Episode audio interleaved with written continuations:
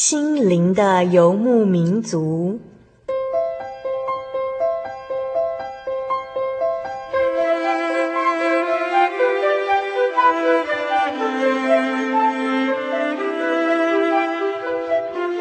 在这个谁都不管谁的后现代社会里，每个人的心灵都是游牧民族。成长的过程就是寻找的过程。每一颗漂泊的心灵，其实都在寻找生命的绿洲。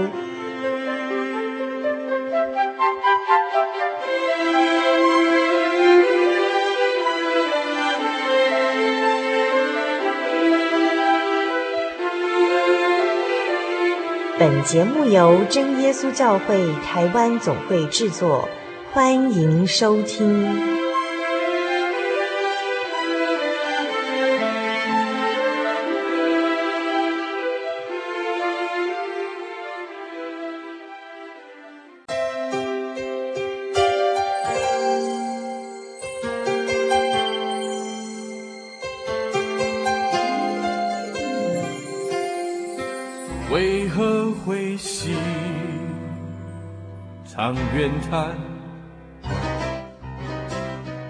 各位亲爱的心灵牧民族，在空中的朋友，大家好，我是佩芝，很高兴一个星期的时间又到了。今天我们特别请到一位即将迈入研究所就读的新鲜人，来到节目中跟大家分享一段刻骨铭心的信仰历程。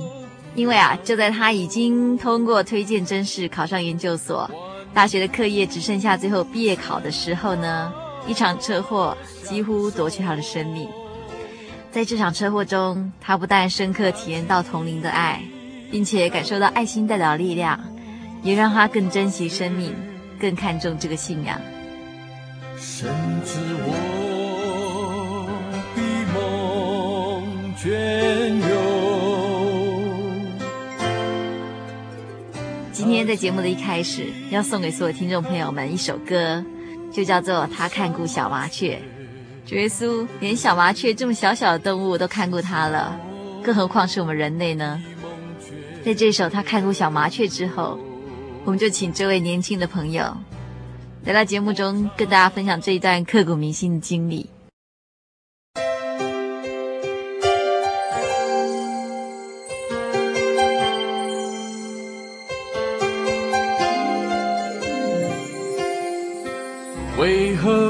心常怨叹？为何黑云弥漫？为何心灵觉孤单？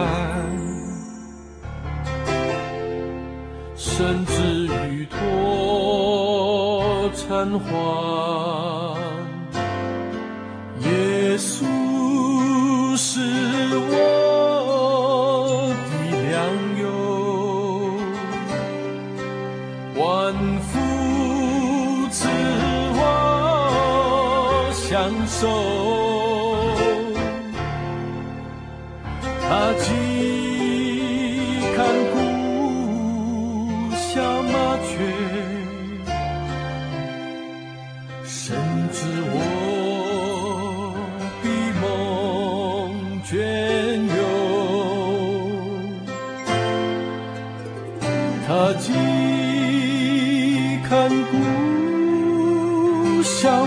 却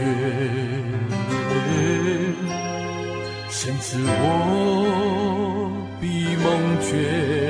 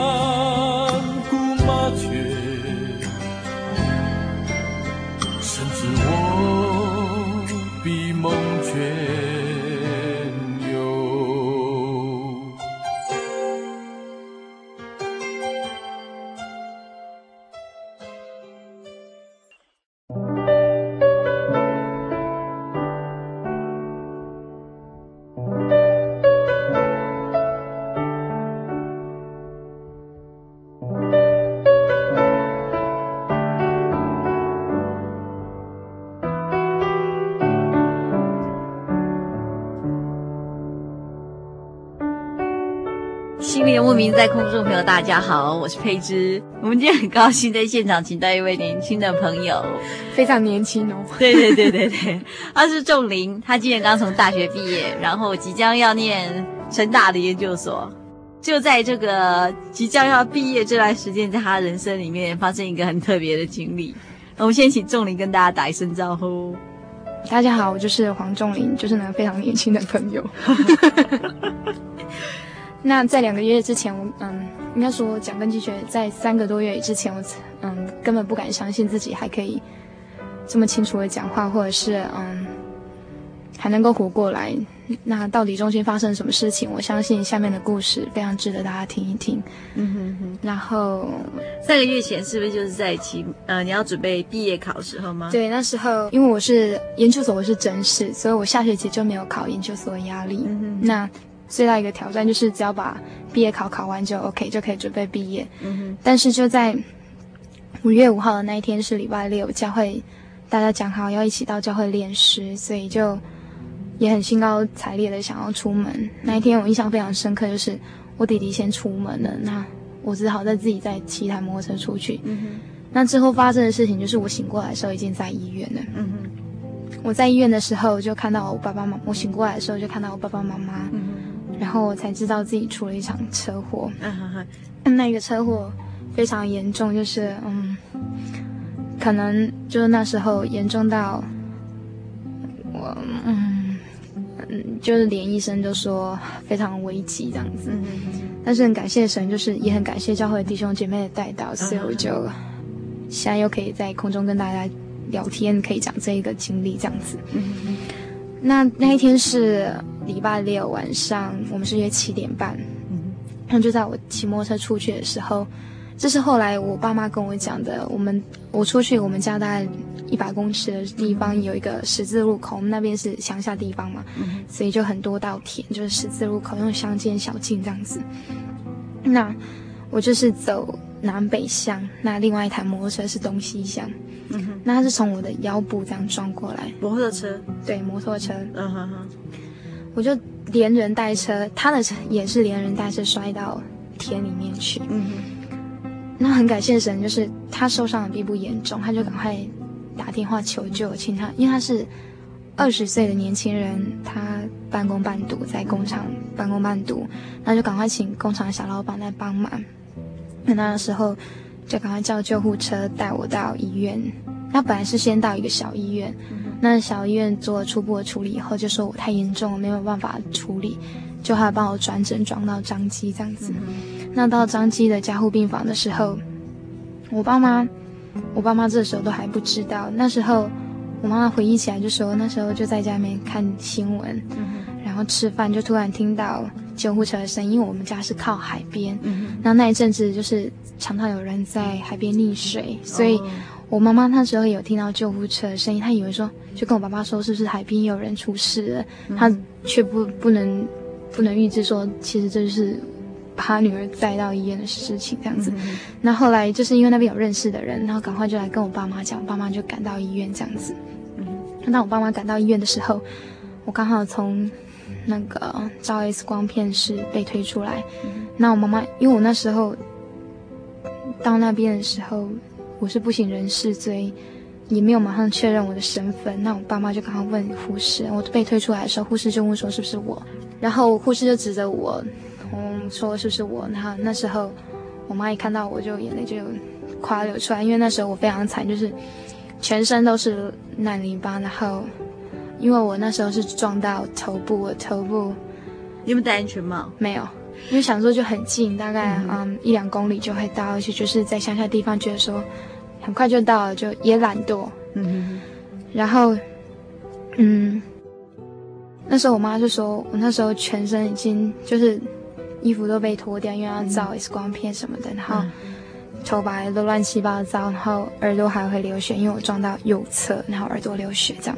嗯，然后那时候我就叫一声我爸爸，叫一声爸爸，然后我就又晕过去了。后来就到加护病房进行观察这样子。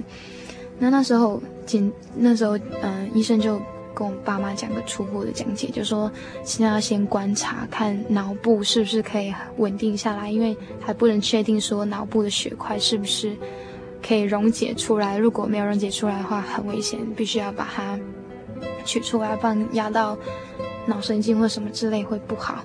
然后就有一段观察时间，那那时候我爸妈就赶快打电话到教会，请教会的弟兄姐妹带到。嗯、那时间观察时间一过去以后，医生就跟我爸妈说，开刀也好，不开刀也可以，因为开刀不保证一定会好。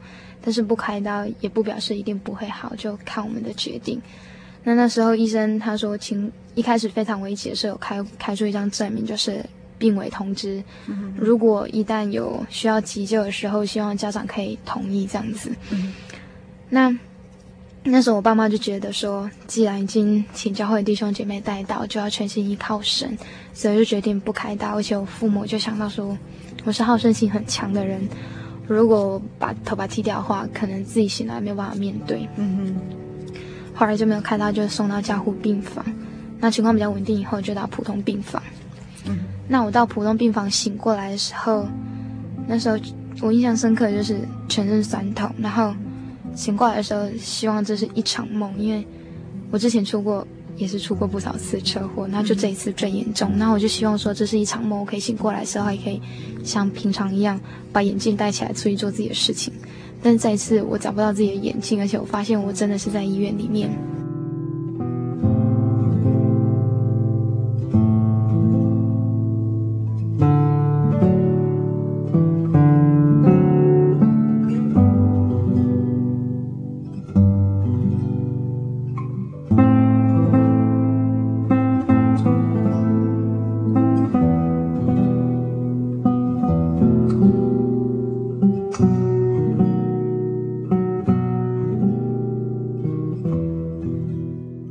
且我身上那时候，那时候还挂着导尿管，然后尿袋这样子。我就跟我妈妈说，我想要去洗手间。我妈妈就说，我有装尿袋，而且我有装尿布，因为我那时候我没有办法自理这些，就是嗯，所以医生就帮我做这些处理。然后那时候还挂着点滴。那时候我就觉得说，我一定要到厕所，一定要到洗手间，我要自己自己觉得我一定还可以做这件事情。但是我妈妈就叫我，嗯，就坐着，因为不要动来动去。你如果动的话，那个血会再倒流出来。擦点滴的时候，然后，嗯，我就很坚持。我妈妈就拗不过我，她就说，我那时候就跟我争执的时候，我就跟我妈妈说，我觉得我好像是一个废人一样，我什么事情都不能做，我必须要靠着我爸爸妈妈，靠着我的家人才能够，只是到洗手间这么小小的一个动作。嗯那我妈妈那时候计算机有难过，就打了我的脚，打了一下就能够打醒我这样子。后来我还是很坚持，我妈就扶我到洗手间。然后那个时候我到镜子看，就是在洗手间的镜子看到我自己的时候，我都哭出来。那时候我的眼睛是一片都是淤青这样淤血这样子，然后就好像戴了一个大墨镜这样子，然后头很痛，因为我撞到头部，头很痛很痛，然后。我我那时候对着镜子里面的自己的时候，我几乎不认识自己，因为觉得怎么会这么惨，然后而且觉得很虚弱，然后连走路都走不稳，必须要妈妈扶着我这样子，然后就回到回到自己的病床上躺着，然后这时候就教会很多弟兄姐妹来关心我，然后教会的长老执事还有弟兄姐妹，大家甚至就是包括我们心里游牧民族的朋友来关心我。那时候一个第一个感觉就是。因为我一个人的不小心，让那么多人担心难过这样子。我那时候印象深刻，就是很多教会的弟兄朋友为了帮我祷告，然后就大家很迫切祷告、流泪祷告。我那时候就觉得我真的很糟糕，怎么可以让这么多人担心？所以我就决定，我一定要好好的坚强起来，赶快好起来，不要让那么多人担心。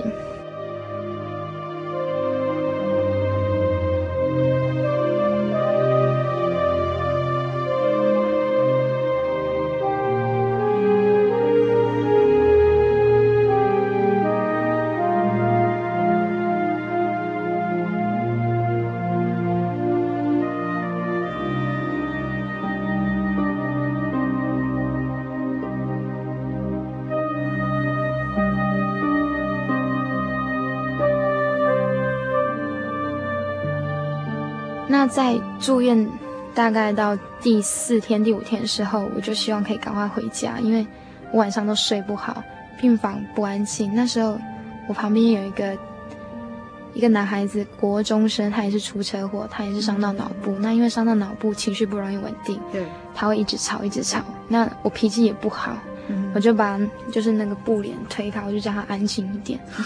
我说你安静一点好不好？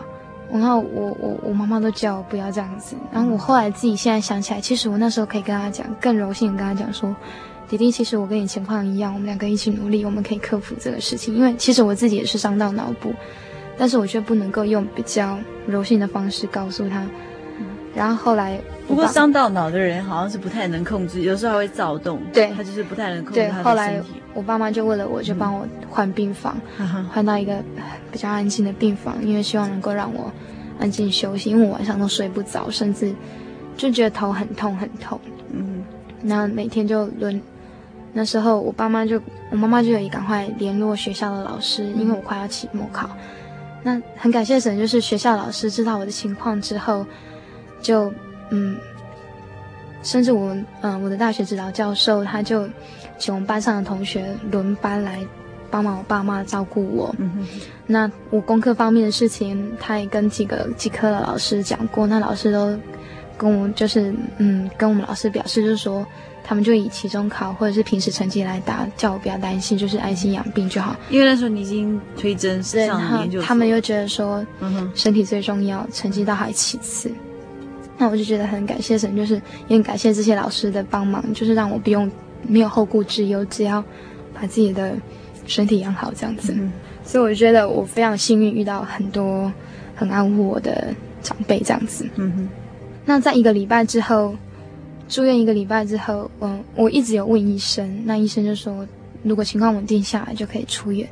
那么盼盼盼盼盼了一个礼拜后，终于可以出院回家。嗯哼，我刚回家的时候，我没办法自己一个人睡觉，我会害怕，我晚上会害怕，我就都一直黏着我妈妈，我就跟我妈妈一起睡觉，我晚上会睡不着，因为我伤到脑部跟耳部，然后我耳部会一直耳鸣，嗯，耳鸣到就是不能安静，就会一直很吵，就现。就到现在，我还是一直有耳鸣。嗯，那我后来我去做检查，那检查医生就说我可能是伤到三半规管。嗯哼，那所以在平衡还有嗯字体感觉上面会有差异，然后会有耳鸣，这都很正常的现象。那吃药是没有用的，就是身体自己去调节，慢慢会好，但是时间长短不一定。那我现在就是习惯耳鸣了，然后等于说就是时间久了就习惯了，就。每次睡觉之前就祷告就，就就睡了这样子。嗯哼。那我回家大概三四天以后，我就想要尝试自己一个人睡觉看看。然后那一天自己睡的时候，就去摸我自己的头部，我右边的头部，因为之前头很痛，我都不敢去摸。那那一天就不知道为什么就就会想去摸，就我发现天啊，就凹一个洞进去。嗯。就大概像拳头那么大一个洞，这样我就觉得好可怕，我怎么会凹成这样子？真的觉得当初真的是冲力非常大。后来出院以后，我妈妈每天下午都带我去散步，因为希望我可以体力这样慢慢的恢复，带我去运动。那带我到出事的现场，我就觉得太可怕。它路跟田的中间有一个小水沟，就差一点点。如果我摔是摔到小水沟里面的话，就会撞到旁边那个水泥砌成的墙。那可能就会更严重，可是我居然可以连人带车摔到田里面，田毕竟是比较柔软。嗯，那那时候警察也有来处理，因为我伤到脑部，那当然就会呕吐嘛，脑震荡会呕吐。嗯、然后那时候医生不，那时候对方就跟警察说我可能有喝酒，嗯，因为呕吐会有酸味，他们就跟警察说我可能有喝酒，那警察就赶快请医生帮我做血液的检查，检测我的酒精浓度。后来，后来我爸妈，尤其是我妈妈就很生气，觉得说这个没有凭据的话，怎么可以这样讲？那请对方要讲清楚。因为如果今天我好了就算了，如果因为这样子死掉的话，可能别人就会说这女孩子就是喝酒，嗯，才会出事，然后才会不得好死。嗯，然后对方也知道事态严重，就赶快来道歉。那因为那时候警察有要求医生要做检测，那当然我嗯酒精浓度是正常的，就根本没有喝酒这样子。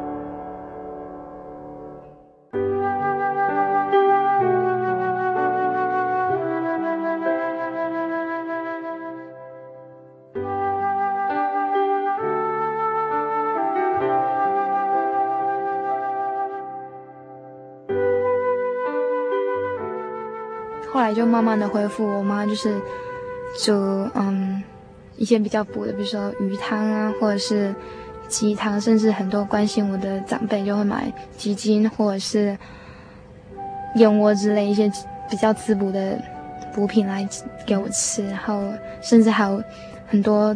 长辈就会告诉我们一些中药的疗法，就是可以调调节身体这样子。嗯，那但是那时候我就觉得最大医生就是主耶稣。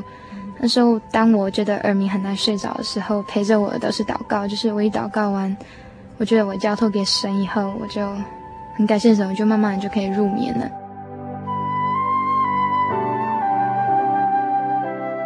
有一天，就只有我跟我小弟弟在家。我小弟弟今年才国小二年级，要升三年级。嗯哼。那那一天，我就跟他说，就我很落寞，我觉得我现在什么事情都不能做了。可是，我就那一天，我就跟他讲说，顺正，我姐姐现在好差劲了，什么事情都不能做，没有办法带你去吃麦当劳，也没有办法骑摩托车载你去哪里买东西买东西，我什么都不会。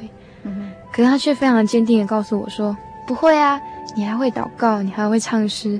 你很多事情都还会，我那时候就觉得，哇、哦，天哪，这一句好震撼的话。嗯、一个才九岁的小男孩，他居然可以对神体验这么重，我居然这么有信心。对，没错，我还可以唱诗，我还可以祷告，那我还怕什么？嗯、今天，今天在这么危急的一个情况，我甚至觉得说，在我出事的时候，是神派着他的使者保护我到一个安全的地方，嗯、那我却还不能够体认到神。神借着这个小男孩，就是我的小弟弟，告诉我这件事情，我觉得，让他坚强起来，要靠着神坚强，靠主坚强。然后那时候我就觉得说，在平常很平安、很喜乐的时候，从来都不会想到说会遇到什么事情。这时候我就想到圣经的传道书七章十四节，传道书七章十四节是这样写着：遇亨通的日子，你当喜乐；遭患难的日子，你当思想。因为神使这两样并列，为的是叫人查不出身后有什么事。其实我从来都没有想到说我会发生这么大的一件事情。我真的是从死的那一关的边缘，就神又让我留下来。嗯、我那时候甚至跟我很多好朋友说，我那时候好好多事情没有做。如果我就这样走的话，嗯、我一生都遗憾，甚至我没有把握我是不是可以进天堂，我根本没有准备好。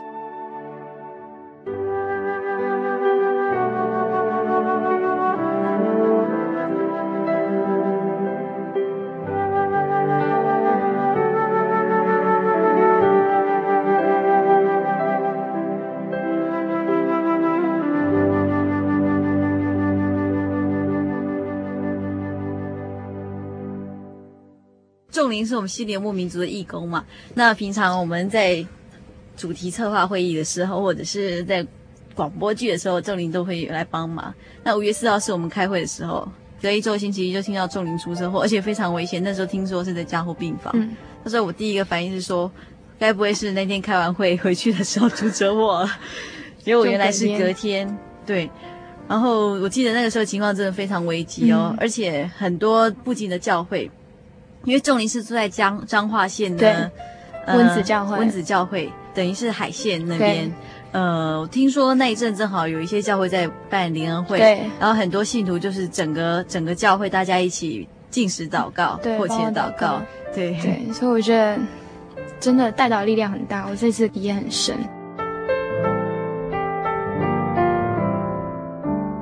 而且我记得很清楚，就是说我们去看仲林的时候，你的妈妈非常的非常坚强，对，而且她讲出来的话都是鼓励人的话，或者是说她因为有因为靠着神，她都把很多事情看得很淡，对，不会很慌乱。那我觉得她应该是有一个很大的力量在支持着她，才能仍然那么镇定。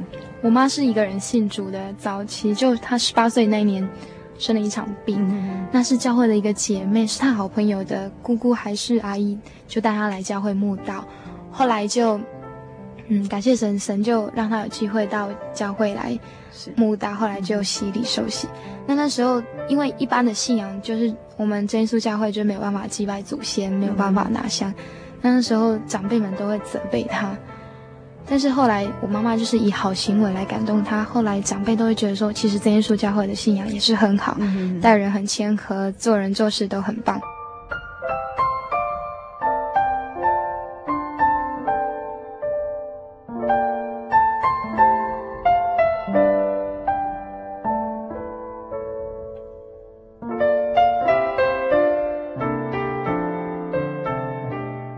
感谢婶婶，没有让我。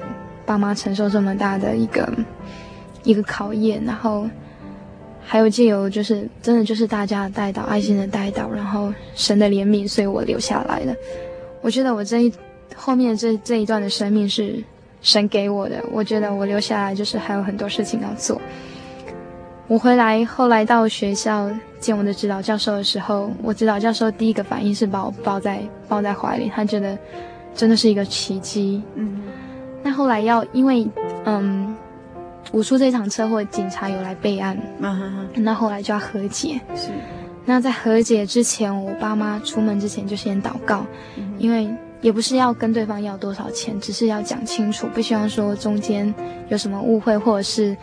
他们乱讲话，然后嗯，在我们尊严方面的受损，就是只要把事情讲清楚，那对方也是没有办法理赔，他们觉得他们也有受损，那就是一直推脱说，嗯，这一定是双方怎么样？那警察他就说，这一定是对方骑得太快才会出事出成这样子。然后我妈就我爸妈就说，因为我们是基督徒，所以。我们不要计较什么。今天要不是神的保守的话，今天两家子都会很痛苦，可能都会失去自己最亲爱的孩子。但是神的保守，我们两边的小孩子都现在都平安无事了。虽然现在还在疗养，但是至少至少生命保守下来了。只要生命在，什么事情都可以做。那那时候警察就非常感动，就跟对方讲说，他处理过那么多案件，他从来没有看过这样子的当事人可以原谅对方。就跟对方讲说，希望他们能够找时间来看看我，就是看一看我，日进嗯道义上面的，嗯对。然后后来我妈妈就跟对方的那个男孩子说，非常感谢他，因为他其实因为他伤的不重，他只是轻微的擦伤这样子，非常感谢他可以及时打电话求救，不然不然的话我可能会死掉。意思就是说，因为他所以我才可以留下来这样子。那那男孩子就就是很感动这样子，我妈妈就跟他说：“你下次骑车就慢一点。”他就说：“好。”这样子，因为我妈妈跟我爸爸就觉得说，神的时候很难讲，嗯或许他出去外地工作，甚至出去外地念书的时候，遇到我们这些宗教会，或者是在他彷徨无助的时候，这可能是一个信仰的种子在他的心田里面播下。那我爸妈觉得就是说，这一次真的是神的爱跟教会弟兄姐妹的爱，所以。要用神的爱去处理一切事情。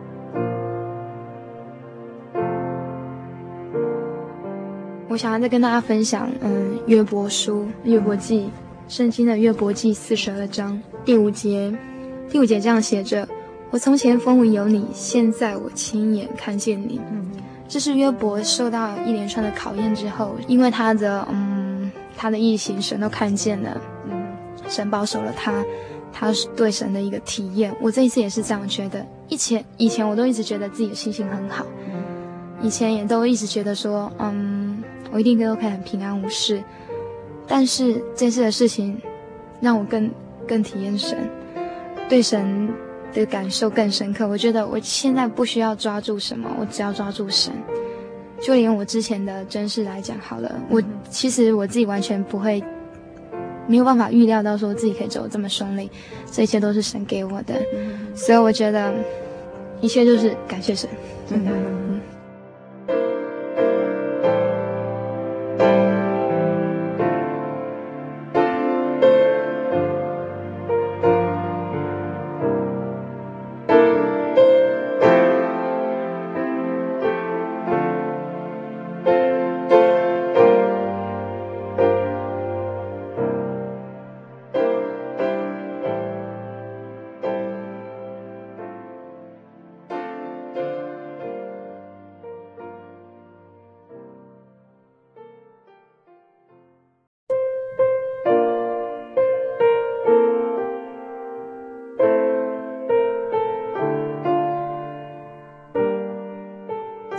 仲林不但是心灵游牧民族义工，而且是我自我的学妹。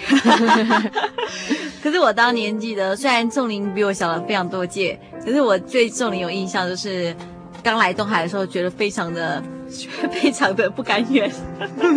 没错，对，觉得怎么可怎么会怎么会考上东海呢？明明是那么优秀的人，其实也不是优秀，是觉得说自己可以考得更好。对。我记得应该是大一、大二的时候，你一直不能接受，但是我不晓得我后来你是怎么样看待这样的一件事情。明明是考得很好的人，就像现在最近可能也有一些听众朋友在放正正正好大学放榜了，嗯、那应该有的人考得好，但是有的人可能失常。对对，那仲林现在再回想起这件事是怎么看待的？我觉得这样回想起来，我觉得真的很感谢神。我来到东海。嗯我们教会都每个嗯每个大学都会有属于自己的团契，是可能是几所大学联合，或者是自己像我们东海就非常的纯，就是自己一个东海团契，对对。那我们团契的学长姐非常的照顾我们。Uh-huh. 那在这个团契里面，我学习到怎么互相关心，怎么嗯，在属灵方方面怎么追求。嗯哼哼。那因为来到东海，这个环境就非常好。是。然后这样四年下来，我觉得神把我带到东海这个地方。让我有一个爱的团契，嗯，让我成长。后来我也觉得，因为我就是在东海，所以我就觉得说，其实还是会有那种国立大学跟私立大学的迷思，还是会有。是但是后来自己觉得，既然来到私立大学，就要认真。嗯，那我也非常幸运，我遇到很多很好的老师。嗯，那很多老师给我非常多东西，我也觉得这是神给我的机会，也是老师给我机会，所以我都非常珍惜跟老师跟同学的关系。是。所以也感谢神，我在功课方面也都表现的还不错。嗯，那在正式方面也都很顺利。我觉得真的都是神给我的，还有这些老师给我的。嗯，所以我觉得今天遇到一件，或许现在看起来啊不是很顺利，不是自己所期待的事情，但是日子过了一段时间，其实这是嗯磨练自己的一个机会。嗯，我觉得既来之则安之，嗯，就是我觉得。如果每个好的都是给自己的话，那坏的要给谁？对，我觉得每一件事情有都有都有它的意义在，所以在过对在学习过程可能有一个小小的挫折，对，如果把它扩大化说成是一个小小的挫折，但是最后你还是真是上了那个成大成大嘛，对，那是一个非常好的学校。有一句话，失败为成功之母。以前自己都觉得这是名言嘛，啊，一定就是这样。但是当自己处在失败的时候，嗯、都没有办法站起来。是。就只有在自己成功的时候，才能够体会到，果然失败为成功，失败为成功之母这样子。嗯、但是我真的就是勉励大家，就是在这个位置上面做好自己该做的事情。我相信你想要得到的东西，有一天就会是你的这样子。嗯那我现在现在嗯恢复的情况非常的好，就我后来也有回去医院复诊，嗯，那医生都非常的惊奇，说我可以恢复的这么快。那很多认识我的人都觉得我怎么可以恢复的这么快？我真的觉得非常感谢神，就是我的家人这样子照顾我，还有很多人的关心，我觉得真的神他让我有一群爱我的人，我觉得被人家爱真的很幸福，所以。嗯我觉得这些爱是因为平常你跟别人的互动，你爱别人或者是你关心别人，在那个时候，我看到我我爸妈说很多长老执事甚至关心我的弟兄姐妹长辈来祷告的时候都是流泪祷告，嗯，我觉得那真的都是爱的眼泪。我觉得我真的要坚强站起来，所以我觉得你要珍惜你身边的朋友，你不知道，你没有办法体会说你明天是不是还可以看到他，并不是说对方会会走了或者这样，而是你没有办法掌握自己的生命，神没有办法。其实人很脆弱，人真的是很脆弱。你没有办法掌握自己明天会发生事，甚至连下一分钟会发生什么事情自己都不知道。所以我觉得，你决定好的事情，你认为是对的事情，你就好好去做，不要等待。真的，一等待，你不知道自己是不是会留遗憾这样子。同龄之间的爱都是因为建立在基督耶稣里，对，就是神仙爱我们，对，然后我们就是爱身边的同龄，嗯，就好像亲人一样，对。所以这一场车祸其实让你体会到非常多，不只是同龄之间的爱心，对，对，还有还有很多很多事情，可能都让你重新再想过一次，而且对生命更珍惜。刚才讲到同龄的爱，其实我们家有四个兄弟姐妹，然后我是最大，我是大姐，然后我有一个妹妹，她是老二，然后下面两个是弟弟。我那时候其实跟我大大弟弟有吵架，那后来我就出事了，然后他就赶快回来，就是打电话跟我妹妹。我妹妹那时候在民雄，她念嘉义师院，就跟我妹妹讲，我妹妹说那时候我弟弟打电话给他的时候是语带哽咽，就是其实那时候我弟他是高中生，毕竟有些高中生有他的想法，那大姐总是会有这种，大姐就比较啰啰嗦，对，没错，就是希望嗯。弟弟可以走得很顺利啊，然后高中生怎么那么幼稚？对，结果讲出来明明是关心人家，结果讲出来就很讨人厌的讲法或者什么之类。很急。那时候其实我的弟弟也很急。那我因为我那时候是带中级班，就在教会就是高中生，然后那时候我们整个整个中级班其实都对我很关心，甚至大家都很难很低潮。那我就觉得说，其实这些小孩子这些高中生他都可以体会到我对他们的关心，只是。有些高中生表达出来就是不大一样，也许就是不搭理我或者是什么之类的。但是在危急的时候，他们就是迫切帮我祷告。所以我觉得，嗯，如果希望别人爱自己，真的就是自己先爱别人。我觉得这一次真的是很感谢大家对我的爱，这样子。那我希望可以带给各位听众朋友，就是嗯，爱真的是很宝贵，就像主耶稣爱我们一样。在我们还没有犯罪之前，耶稣就带我们受死。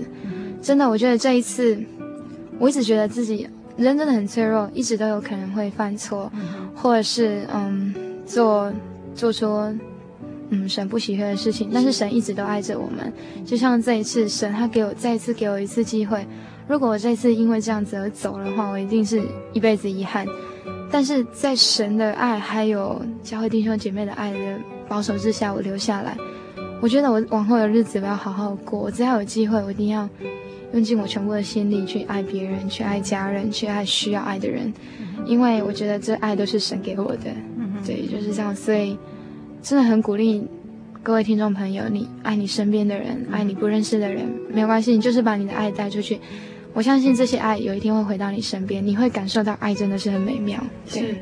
那接下来仲林大概也差不多应该去研究所报到。对，我放暑假 放够久了。对啊，正好正好是因为你的指导教授你正好不在台湾。对对啊，那正好也好好休养身体。对对对，我们也很希望仲林以后去到台南念书的时候，还可以再回来青年牧民。当然当然，我也希望非常哦，你说的哦。对，没错，就是一马。一人记出驷马难追，啊我一句话都讲不清楚。人家说一马当先，真的是希望还有这个机会可以回来跟大家见面这样子。是，好，我们非常谢谢仲林，嗯，谢谢大家，希望大家都平安。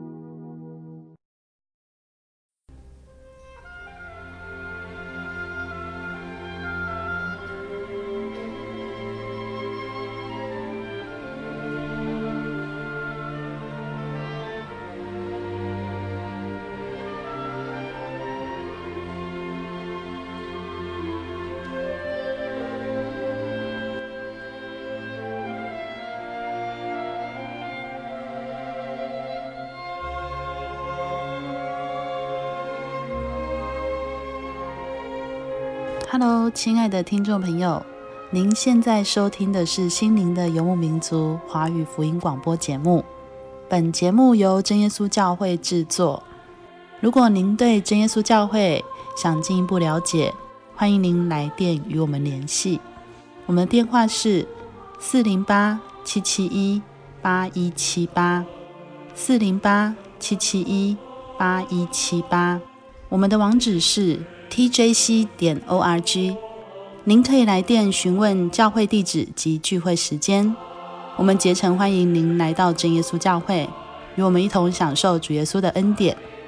再次提醒您，我们的电话是四零八七七一八一七八。在这里也要再次邀请您继续收听心灵的游牧民族华语福音广播节目。我们期待与您空中再相会。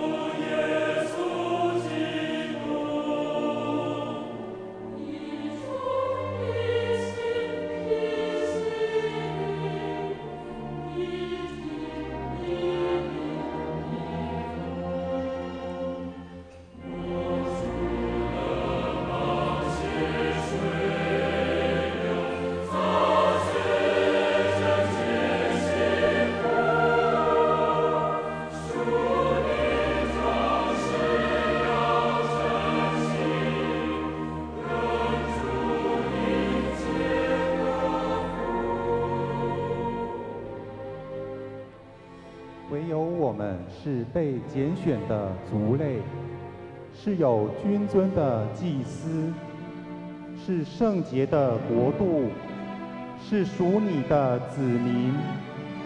要叫我们宣扬那召我们出黑暗入奇妙光明者的美德。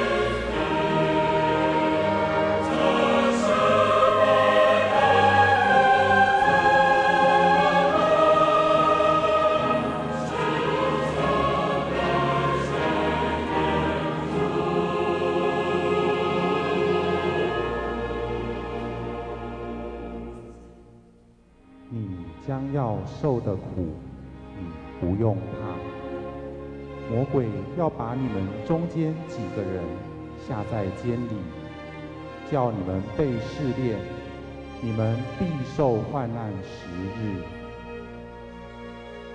你务要至死忠心，我就赐给你那生命的冠冕。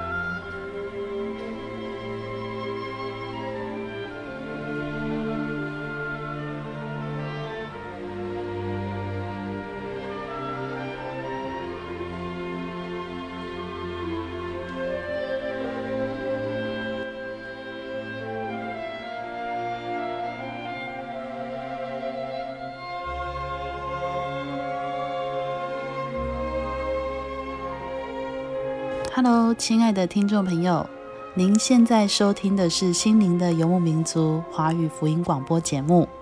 本节目由真耶稣教会制作。如果您对真耶稣教会想进一步了解，欢迎您来电与我们联系。我们的电话是四零八七七一八一七八四零八七七一八一七八。我们的网址是。Tjc 点 org，您可以来电询问教会地址及聚会时间。我们竭诚欢迎您来到真耶稣教会，与我们一同享受主耶稣的恩典。再次提醒您，我们的电话是四零八七七一八一七八。在这里也要再次邀请您继续收听心灵的游牧民族华语福音广播节目。我们期待与您空中再相会。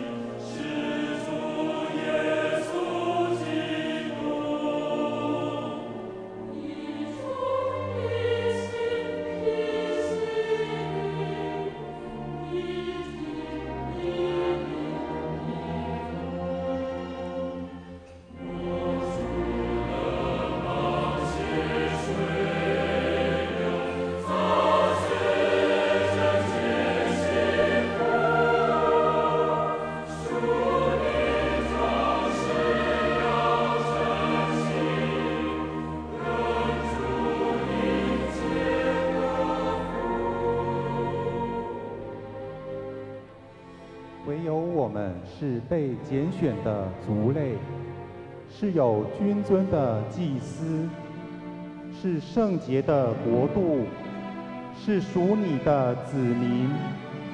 要叫我们宣扬那召我们出黑暗入奇妙光明者的美德。